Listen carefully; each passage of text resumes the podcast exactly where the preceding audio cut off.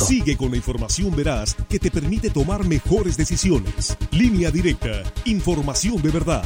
Con Víctor Torres. Línea directa. Sumérgete en la noticia desde un nuevo ángulo, audaz, agudo, maduro y dinámico en la mesa de análisis.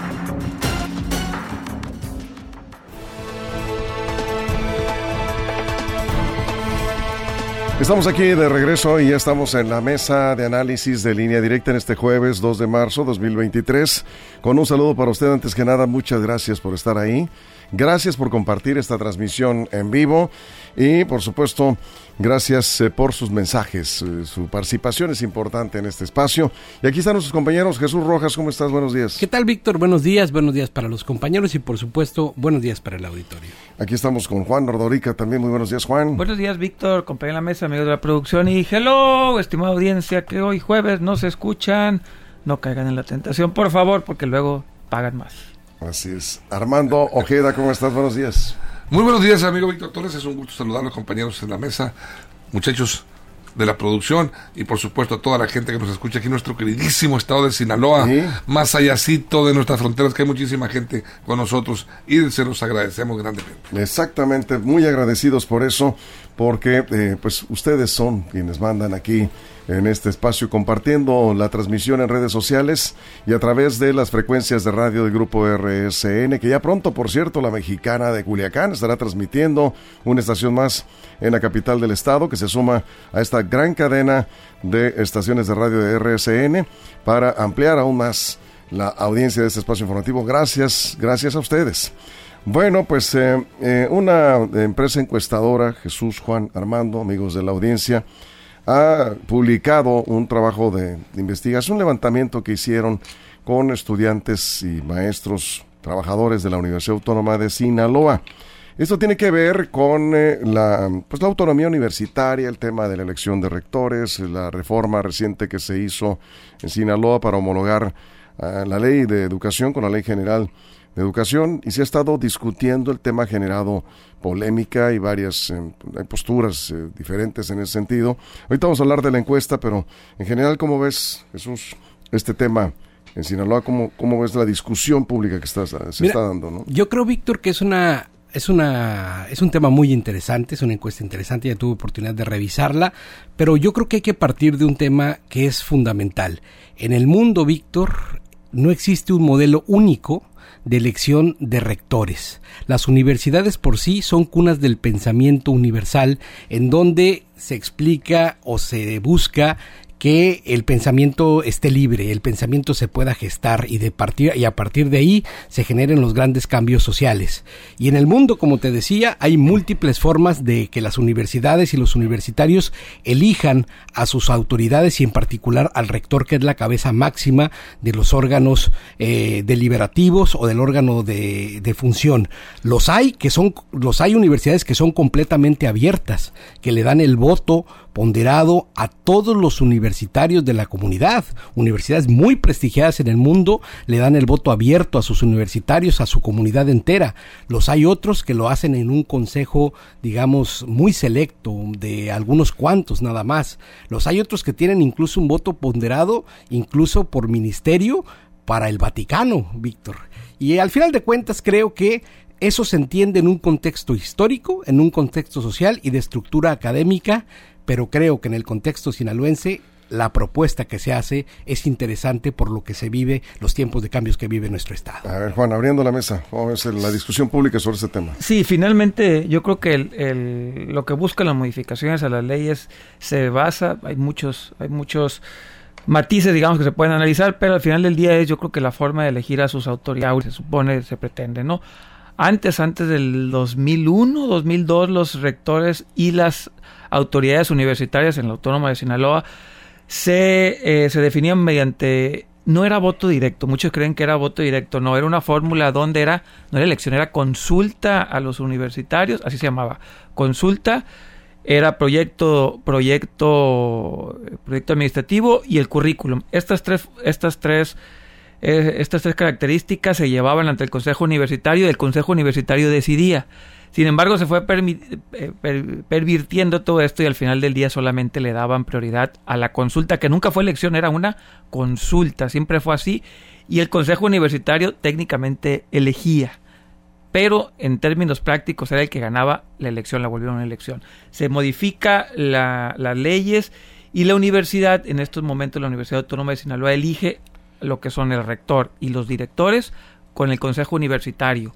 Directamente el Consejo Universitario la, emiten una convocatoria, los que quieran participar se, se inscriben y el Consejo Universitario hace una valoración según currículos y proyecto administrativo o proyecto académico. Así es como era antes, así es como es hoy. Lo que entiendo yo es que hoy quieren volver a consultar a los universitarios, que sean los universitarios los que decidan el destino, repito, de directores y rector, directores y directoras y rector o rectora, ¿no?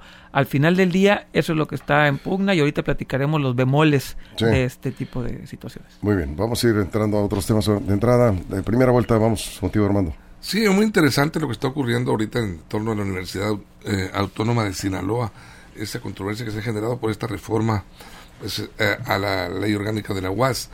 Eh, el rector Jesús Madueña pues ha dicho que respecto, porque se ha centrado mucho el tema de la autonomía, que si se pierde o no, ahí está el conflicto, el detalle que ha generado la controversia. Dice el rector que regresar, por ejemplo, ahorita lo que comentaban, que estamos comentando respecto al, a la elección del rector cuando llegue el momento de tomar esa decisión. Dice el, rector Jesús Madueña ha declarado que regresar al voto universal pues, que promueve esta ley, nueva ley orgánica, es, bueno, es, lo que, es lo que ha dicho. Es, es volver a los tiempos del desorden, dice, y la inestabilidad de la universidad como dice, como que se estaría retrocediendo en los avances que se han conseguido para posicionarse como una institución de alta calidad educativa. Eso no está en discusión. La UAS ha este, recobrado o ha cobrado una gran, un gran prestigio a nivel nacional e internacional.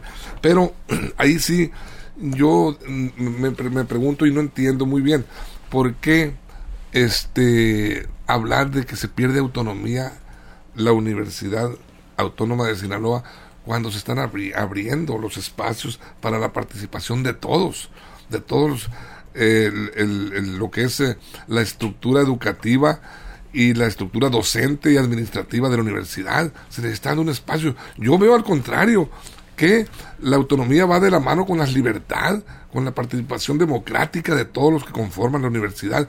¿Por qué decir que se le está quitando autonomía cuando yo veo, es lo que mi punto de vista, veo que es al contrario, se están abriendo los espacios para que participen todos en la elección de sus, eh, de, quienes van a encabezar o encabecen la propia alma mater. Entonces, ¿cuál es, en, qué punto se pierde esa esencia de la autonomía? Esto que yo me pregunto, ¿no? Vamos avanzando en este tema, Jesús. Sí, el tema de la autonomía tiene que ver con la autodeterminación. Que la comunidad universitaria tenga la libertad de elegir a sus autoridades.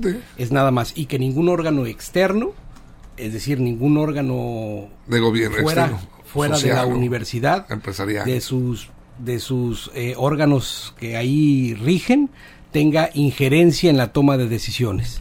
A eso se refiere la autonomía universitaria. Eso es una cosa. La otra cosa es quienes participan en los procesos de elección y aquí es donde decía en mi primera intervención que los hay de muchos modelos. En la Universidad de Salamanca, por ejemplo, en España, es una universidad que tiene 800 años de existir, participa toda la comunidad universitaria, Víctor, y es una universidad de gran prestigio toda la comunidad universitaria, entendiéndose los 1.800 profesores doctores y toda la comunidad estudiantil con un voto ponderado idéntico que con la comunidad administrativa, por ejemplo. Son 5.000 administrativos, 22.000 estudiantes y 1.200 profesores, la mayoría, o todos ellos investigadores, porque es una de las, de las eh, digamos, características de esta universidad. Todos participan con un mismo voto, acuden a la urna y la comunidad de 28 mil estudiantes, profesores y administrativos participan con un voto que es igual. Tienen que votar y lograr un 50% más uno. Si no se logra, en una primera ronda, se van a una segunda ronda. Es decir, es un voto abierto, tal como se está planteando, por ejemplo, en esta reforma. Ahora, ¿Quiénes organizan las elecciones? La propia universidad o los mecanismos universitarios que están ahí. La diferencia es que no existe la figura de bachillerato. El bachillerato está fuera de la universidad o de las aulas universitarias. Son estudiantes de licenciatura, de maestría, de especialidades y de doctorados. Entonces habla de que toda la comunidad tiene la oportunidad de elegir a su rector. Es una universidad de las más importantes del mundo, de donde me presto a ser egresado de un posgrado y la verdad es que es una, una gran oportunidad. Pero eso es un modelo. Hay otros modelos donde nada más participa un consejo de sabios, por ejemplo, Víctor. Entonces hay muchas formas de entender la vida de la elección universitaria. Eso es, Juan. Sí, por ejemplo, el UNAM, por esto de la autonomía, tiene un consejo, bueno, ¿cómo se llama? La Junta de Gobierno. La Junta de Gobierno del UNAM finalmente también participa en la toma de decisiones del rector. Eh, ese es otro modelo. No son los estudiantes directamente. No, no, es voto universal. Y ahora ahorita decía eh, Armando, que dijo el rector que antes era el voto universal. No, nunca fue voto universal, hay que dejarlo claro. Sí quiero dejar esto muy, muy claro. ¿Cómo era? Es, iban, consultaban a la, a la, a la comunidad universitaria, incluyendo las preparatorias, y les daban creo que el 52% de lo que tú sacabas era lo que te tocaba, ¿no? El 52% es lo que valía la consulta. Tu currículum creo que valía un treinta y tantos y el resto era tu plan académico y administrativo según valoraciones también del Consejo Universitario. Pero tú lo acabas de decir, finalmente lo que pensaba se más pervirtió, Se pervirtió, les daba mucho frío al Consejo Universitario porque finalmente les daba, eh, había controles políticos eh, ponderar más a un currículum de la persona que, perdió sobre la que ganó y terminaba imponiéndose eso, ¿no? Y, y las últimas tres elecciones, hay que decirlo, la elección al menos de de Gómez Monarres González, de, incluso del maestro Guevara, de Gómez Monarres González y del maestro Cuen, esas tres elecciones fueron realmente mucho, fue mucho el, el dispendio que se realizó. Después ya se fue moderando, en estos momentos cómo se elige a las autoridades, sobre todo las direcciones, que en las direcciones las, olvidamos mucho, pero en las direcciones los dispendios que habían eran en verdad avasalladores por, por escuelas pequeñas, ¿no? De 400, 500 personas, eran mucho. Yo sí creo que el modelo actual de elección de, eh, de autoridades universitarias es correcto. Sí se tendría que modificar algunas cosas. Desde mi punto de vista, por ejemplo, no, no tendría que ser escalonada, sino al mismo tiempo el cambio del Consejo Universitario. Actualmente cambian cuatro facultades, luego tres, luego cinco, luego diez. Tendrían que realizarse todas al mismo tiempo. Desde mi punto de vista, también cambiar los consejeros universitarios. Y, y tratar de modificar pequeñas cosas, pero regresar a ese voto a ese voto universal, pues ya tuvimos esa experiencia y no nos fue muy bien a la comunidad universitaria con esas elecciones disfrazadas de consulta. O al revés, consultas disfrazadas de elecciones. Armando. Bueno, yo creo que este voto universal de los universitarios, porque habría que ver, a ver, un preparatoriano es considerado parte de la UAS. Sí, claro. Claro que sí, por supuesto que sí. Y, yo aquí, eh, de acuerdo a mi, mi punto de vista muy personal, siempre lo reitero, yo creo que se habla mucho de la forma en que se debe de, de incluir, hacer que se inmiscuyan las juventudes en todo lo que es la vida política, social, económica de, eh, eh, del país, del Estado. Y yo creo que aquí sí es necesaria la inclusión de las y los jóvenes en el ámbito social y político. Empezar a trabajar en la construcción de los nuevos modelos de participación en políticas públicas de esas juventudes que están ahí. Motivarlos. La participación activa de las juventudes, eh, pues yo creo que es clave. Si queremos en verdad empezar a crear condiciones para la responsabilidad y el fortalecimiento de la nueva conciencia social de este sector. Bien, pero vamos a, vamos, vamos, a, vamos a enfocarnos un poco más al, tema, ¿no? Estamos hablando aquí de las universidades públicas, de la autonomía universitaria, de este tema de si es conveniente o no que estudiantes, maestros y trabajadores puedan participar directamente con el voto para elegir a rectores eh, y, directores, y, autónomas, eh, directores. Este, en, este, en este asunto aquí es también quién organiza la elección. De acuerdo a la ley de educación que acaba de aprobar el Congreso del Estado, sería el Congreso quien organizaría las consultas o elecciones de rectores. Sería el Congreso de acuerdo a la ley. Esto es lo que se ha comentado en las filas universitarias. No hay mucho, eh, digamos, eh, hay mucha desconfianza más bien en este, en este tema. ¿Qué opinas tú al respecto, Jesús? Yo creo que el Congreso pudiera acompañar, pero en todo caso tendría que ser la universidad quien organice su propia elección, en tanto que es el organismo interno quien tiene que ver por la vía de su elección eh, universitaria, para respeto propio de la, digamos, de la vía eh, de la independencia universitaria. Es decir, el Congreso tendría que verificar que la convocatoria esté apegada a la norma, a la ley, y que la ley se cumpla.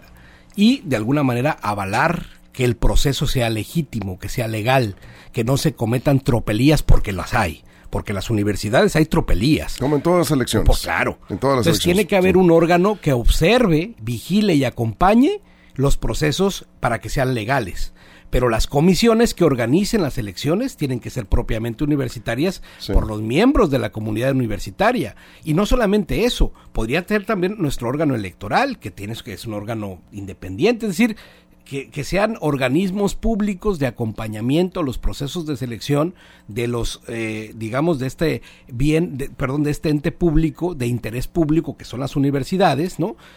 Para, digamos, una máxima transparencia, pero que al final de cuentas el llevar de los procesos electorales al interior de las universidades están, estén en manos de los propios. ¿Tú estás de acuerdo entonces que participen con el voto directo estudiantes, maestros y trabajadores? Yo lo diría como como, como es en mi universidad, en la Universidad de Guadalajara, donde soy egresado, hay un voto que permite primero un proceso de elección a los universitarios que somos estudiantes, a los que son académicos y a los que son administrativos, porque si no se complica en una universidad tan grandísima, Víctor, donde hay más de 250 mil eh, estudiantes. y participantes, o sea, son escuelas muy grandes, primero pasas un proceso de selección, te vuelves consejero alumno, consejero académico, consejero administrativo, y tú eres un representante de tus pares, vas a un consejo universitario y ahí emites un voto. ¿Quiénes eligen al rector del consejo? Ah, eh, sí, el consejo así es. Para yo ser consejero tengo que ser electo por mi comunidad universitaria. En Como este ocurre actualmente en la UAS. Exactamente así está en la Juan, antes de la pausa. Exactamente lo que acaba de describir Jesús es como está ahorita en la UAS, así, sin quitarle ni ponerle. Todo ese proceso,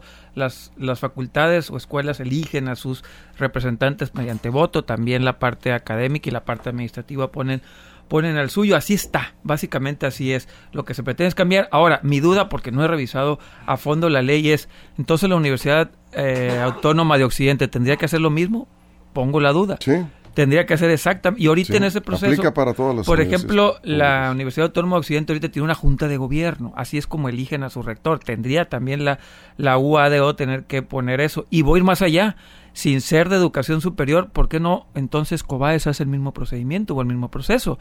Eh, al ser una institución pública también del gobierno, no es autónoma, pero si ya andan en eso, pues ¿por qué no también el COBAES poner a que los preparatorianos eligen a su, a su director? Digo, no, si ya andamos en eso, hay que ser muy cuidadosos en verdad, porque las autonomías, no es autónomo, repito, el COBAES no lo es, pero si ya andamos en eso, pues también. Pero yo sí creo que sí hay que separar la parte política, porque finalmente el Congreso del Estado de Sinaloa es evidentemente político, de la parte académica, porque son cuestiones distintas. Sí podrían acompañar con una comisión, pero sí tienen que ser los universitarios los que decidan su futuro y cómo se gobiernan así. Eso es. Un minuto, Armando, antes de la pausa. precisamente ese es, el problema, que desde hace históricamente siempre ha estado politizada la UAS y se han creado grupos internos que pues han, generado grandes confrontaciones por la lucha por el control de la universidad y ahí lo estamos viviendo. Eh, es, este, este, esta reforma vino de nuevo a polarizar los ánimos y a confrontar ideas mm, distintas al, seno de la universidad y ahí estamos este, nosotros en este momento también discutiendo qué es lo que está pasando con esta reforma porque yo hasta donde veo el gran reclamo, insisto, es que se le está arrebatando autonomía a la universidad. Y ahí es donde yo eh, no, no, no coincido mucho, que se, le, que se le esté robando autonomía a la universidad cuando se están abriendo los espacios para entregarles el derecho al voto y fomentar de alguna manera la cultura de la participación democrática y la libertad de los universitarios. No se da, eh, digamos, no, no se... Ah, bueno no se está eh, afectando la autonomía de una universidad cuando es el Congreso quien organiza la, consulta para elegir al rector.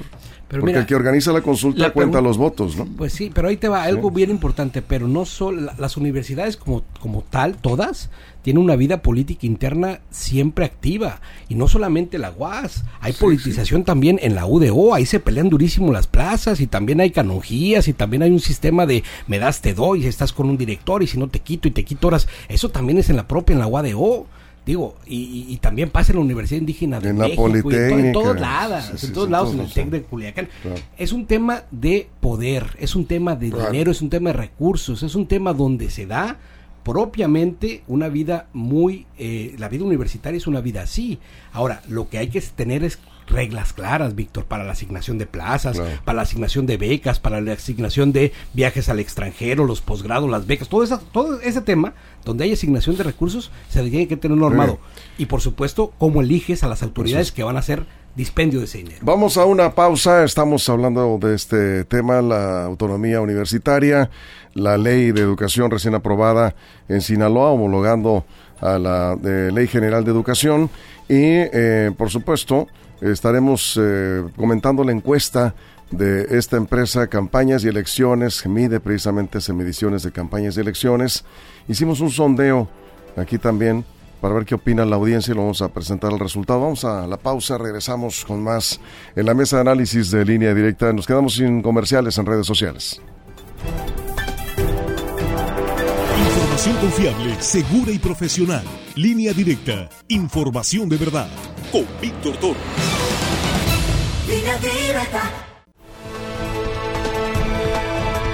Estamos de regreso en la mesa de análisis de línea directa. Aquí nos eh, comenta Selene, dice, el problema con las elecciones de voto directo de alumnos, personal docente y administrativo que ya vivimos, dice, en la UAS, eran las formas de campaña, pleitos, de borracheras con alumnos, enfrentamientos de grupos.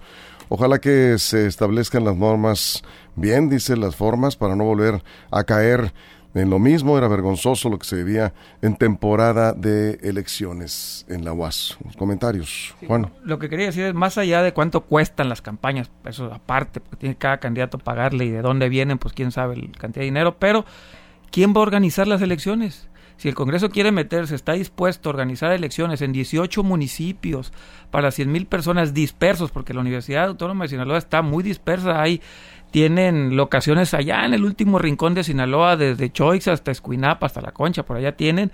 ¿Quién la va a organizar? ¿De dónde va a venir el dinero? Cuesta capacitar a la gente que va a cuidar las casillas, cuesta modificar, eh, eh, imprimir las boletas, cuesta todo eso. En la ley no vi, no vi un apartado para el presupuesto. ¿Quién paga? ¿La UAS? O el Congreso. Es algo que tenemos que ver cuánto nos va a costar, quién nos va a organizar. Yo creo que la parte económica, si hablamos de austeridad, esto es muy importante. ¿Cuánto nos va a costar a los sinaloenses? Porque lo vamos a pagar ya sea a través de la UAS o a través del Congreso, organizar unas elecciones para la Universidad Autónoma de Sinaloa. Eso es Armando. Bueno, yo creo, que la universidad tiene toda la estructura este, para y de capacidad y las eh, personas capacitadas para organizar un, proceso electoral de esa naturaleza. Claro que se van a, a, ¿eh? crispar los ánimos. No, cuesta organizarlo. Sí, cuesta, por supuesto. que quitar el presupuesto. Por supuesto que cuesta. Pero ah, bueno, habría que ver, este, habría que ver cuánto, habría que ver cuánto cuesta una elección, este, de la universidad en estos momentos con este, con esta. En la ley debería venir contemplado. Pues no sé si venga contemplado, no, no, no estoy enterado. ¿Viene contemplado? No, no viene. Entonces, eh, eh, este, de alguna manera yo creo que está capacitada la universidad y y la UADO también, ¿eh? ¿cuánto nos va a costar organizar? Bueno, es, eh, la, Universidad de Occidente pues está experimentando, apenas se le acaba la autonomía, dependía del gobierno. No, pero le toca igual, tiene que ser exactamente igual. Sí, sí, claro, por supuesto. Aquí, aquí la realidad de las cosas es que estamos ante una universidad que se ha polarizado, que están los grupos ahí disputándose con todo el poder. Y sí, desde luego que habrá un gran riesgo de enfrentamientos, de lo que tú quieras, en un proceso electoral para elegir al rector cuando llegue el caso de Madueña. La universidad, la realidad de las cosas es que ha crecido académicamente está siendo reconocida. El propio Jesús Madueña Molina, actual rector, eh, lo ubican, ahorita Víctor que está conocer bien la encuesta, pues en el séptimo lugar de aprobación a nivel nacional. de 34 rectores. Sí, de, de 34 rectores. Está muy bien posicionado Jesús Madueña. O sea, es indiscutible. Pero eso este, no implica que no se deba avanzar en los procesos democráticos de la universidad. Hay inconformidades al seno de la UAS que no lo quieren reconocer algunos eh, personas que están aliadas con la actual administración. Pues bueno, lo que simpatizan es otra cosa, pero ahí está el, problema, pues, sí está vigente. Sí, yo creo que nadie puede menospreciar el crecimiento de la Casa Rosalina y nadie puede menospreciar el bien público que representa para las y los sinaloenses. Hay muchos que se forman ahí, salen excelentes egresados, han sido una parte fundamental para el control de la pandemia, han prestado sus congeladores para guardar ahí las, eh, las, las, vacunas que sirvieron para todos los, los que acá nos vacunamos, han hecho muchísimas cosas para bien la Universidad Autónoma de Sinaloa, siguen creciendo en su matrícula, siguen creciendo en la, eh, en la formación de sus docentes, pero también es cierto, yo creo que no podemos cerrar los ojos por el crecimiento que está tenido, de, las, de la forma en que están utilizando eh, estos recursos públicos para un fin de partido político. Yo siempre he dicho que los universitarios tienen todo el legítimo derecho de representarse políticamente en un partido político. Tienen todo el legítimo derecho de expresarse políticamente en sus intereses y conformar como tal un partido universitario. Eso no tiene nada de malo en las democracias, lo vale y se vale. Lo que no se vale es desviar recurso público o recurso humano para un fin de partido político cuando eso no debe ser. ¿Tienes evidencia? Yo creo que eso, yo creo que eso no se vale. El hecho de tener, eh, el hecho de tener Víctor a más del 80% del personal académico obligado a estar en las en las filas del partido sinaloense lo hace saber. Muchos profesores lo han comentado y lo han dicho públicamente que es de condición estar en el partido en el partido sinaloense. Se ha demostrado también que hay eh, registros en el partido sinaloense de personas que pues no estaban, no debían estar en, en, el listado del partido como tal y aparecieron de pronto ahí en, en, las listas de este partido. Yo creo que hay cosas que se deben de revisar. Entonces, creo que hay cosas que se tienen que ver. Te digo, la grandeza de la universidad no debe de ser manchada por un tema de política que debe de continuar por separado. Entonces, ¿tú crees que la universidad debe regresar a los tiempos antes de antes de Cuen, por ejemplo, que es eh, No, no, no, yo creo que yo creo que, predomina hoy. No, no, yo creo que al final de cuentas la universidad debe de continuar por ese espíritu que lleva en cuanto al crecimiento, en cuanto a la profesionalización, o sea, hoy vemos que la universidad tiene más profesores investigadores SNI y eso está muy bien. Y hoy vemos que tiene más egresados sobresalientes y de calidad y eso está muy bien. Pero también vemos y cómo han hecho, han hecho públicos algunos, eh, algunas personas que si no estás de acuerdo en el pensamiento que prevalece en este momento, te cancelan y no puedes crecer ahí, no puedes crecer ahí académicamente. Juan. Bueno, yo hago una pregunta. La gente que entramos en, a, la Universidad Autónoma de Sinaloa a estudiar, ¿a qué vamos? ¿A estudiar, a prepararnos como profesionistas o a grillar? No tengo un dato, pero me atrevo a, asegurar que más del 70% de las personas que entran a estudiar la UAS es para prepararse profesionalmente la grilla universitaria son muy pocos los que, digamos, le dedican tiempo. Van a prepararse, a ser profesionales, salir y tratar de dar su mejor esfuerzo en la sociedad. En ese sentido, creo que la UAS está cumpliendo, está formando buenos profesionistas. Por lo tanto, el modelo de la universidad, para mi gusto, actual funciona porque está dándonos a los sinaloenses buenos profesionistas. La parte política entiendo que es otro, es otro tema que se puede tratar y hay mucha gente que se siente incómoda por cómo están llevándose, pero la misión y visión y función de la universidad es darnos profesionistas exitosos, buenos, completos y lo están cumpliendo. Mi pregunta y lo pongo en la mesa, revisemos los indicadores de estos mismos profesionistas antes del modelo que tenemos actual de elección de rector y revisémoslos ahora, o ahora para ver cómo estamos, qué preferimos, si sacrificar, digamos, este voto universal por profesionistas de mayor capacidad o regresar a los tiempos de una democracia universal, sacrificando estos espacios académicos y de crecimiento que ha tenido la universidad. Armando, eh, un minuto para pasar la, la encuesta Yo no creo que se vaya a sacrificar la, preparación académica, el nivel académico, si, si, si, se cambia de modelo de elección del rector. Ahí están los datos. Bueno, ahí están los, datos. Pues, están los datos que tú comentas, si tú quieres. Pero yo estoy hablando en tiempos actuales cambiar, cambiar, porque antes yo no había hecho referencia ni nombre de partido, ni mucho menos. Había hecho alguna referencia de que hay eh, eh, este, grupos de poder al interior de la UAS. Bueno, ya Jesús ya se refirió más concretamente, para no entrar mucho en polémica. Pero la realidad de las cosas es que el nivel académico de la, universidad no está puesto en tela de duda, es realidad, estamos creciendo. Nuestra universidad, permite, Juan, déjame hablar, yo no te interrumpo a ti. Este, ah, tú sí, pues qué bueno. Pero mira, yo rápidamente para terminar, en este caso yo creo que el nivel académico no se pone, no se pone en riesgo con que los universitarios decidan o tengan la, la facultad para elegir a sus autoridades. Es todo, no hay ningún problema. ¿Por qué se oponen? Bueno, yo no sé las razones, pero la realidad de las cosas es que para mí el voto universal es importante, que los universitarios, los los, las gentes que integran, que, que conforman la estructura de la UAS, pues bueno, decidan quién nos va a representar, ¿no? A ver, eh, José Manuel Luque dice, eh, eh, creo que tienen desenfocado el tema y si el Congreso no organiza ni organizaría elecciones en ningún lado. Consulten modalidad de parlamento abierto a las comunidades universitarias para reformar leyes orgánicas si fuera el caso.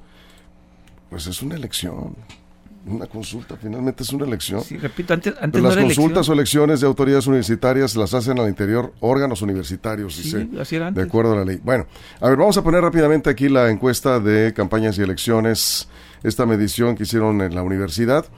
Participaron, ahí vamos a poner las imágenes en, eh, en nuestras redes sociales, en la transmisión en vivo participaron el 46% de hombres, 53, 57%, 54% de, de mujeres. estudiantes eh, de prepa 35%, estudiantes universitarios 50%, maestros eh, casi 9% y trabajadores de la universidad de 5%. Y la pregunta, la pregunta fue, eh, ¿está usted de acuerdo en que los estudiantes, maestros y trabajadores de la universidad voten, voten para elegir al rector? Y votaron por el sí 91.8%. ¿sí?